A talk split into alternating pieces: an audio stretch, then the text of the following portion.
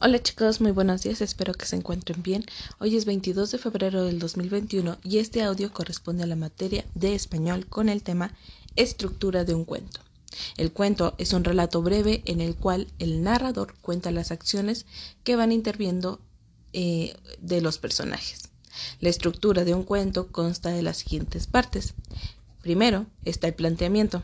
En esta sección el narrador presenta a los personajes y sitúa los hechos en el tiempo y en el espacio.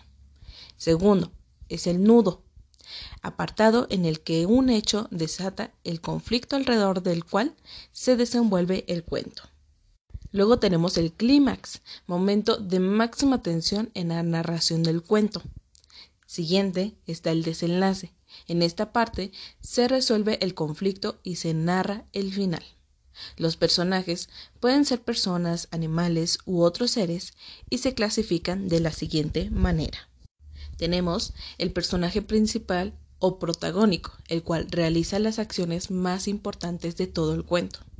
Luego se encuentra el antagónico, que se opone al protagonista y tiene la misma importancia, tiene diferentes ideas en contraste a lo que es el principal.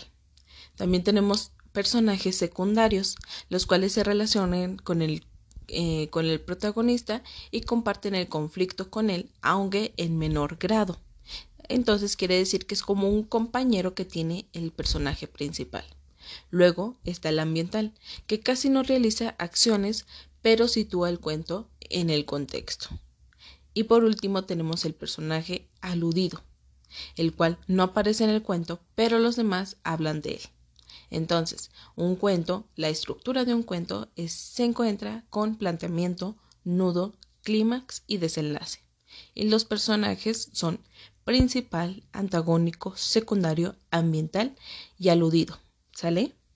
Entonces, entonces, para esta primera actividad que van a realizar con este tema es que van a dar lectura a un pequeño cuento de terror y luego subrayarán de verde el planteamiento y de azul el desenlace. Después de ello van a tener que responder algunas preguntas que van encaminadas a este cuento. Eh, les voy a mencionar de una vez la actividad del miércoles 24 en la cual van a tener que escribir en la parte del cuento eh, a qué fragmento se refiere, que quiere decir que van a colocar eh, nudo, desenlace, planteamiento, etcétera. ¿Sale? Y la última actividad, que es la 12, van a tener que identificar los personajes del cuento y clasificarlos en una tabla. Entonces, esa sería su única, sus únicas actividades, son cuatro, pero están sencillas. Igual si tienen dudas, saben que me la pueden hacer llegar a saber. Son actividades para hoy y para el miércoles. Cualquier duda estoy a sus órdenes, diviértanse mucho y bonito lunes.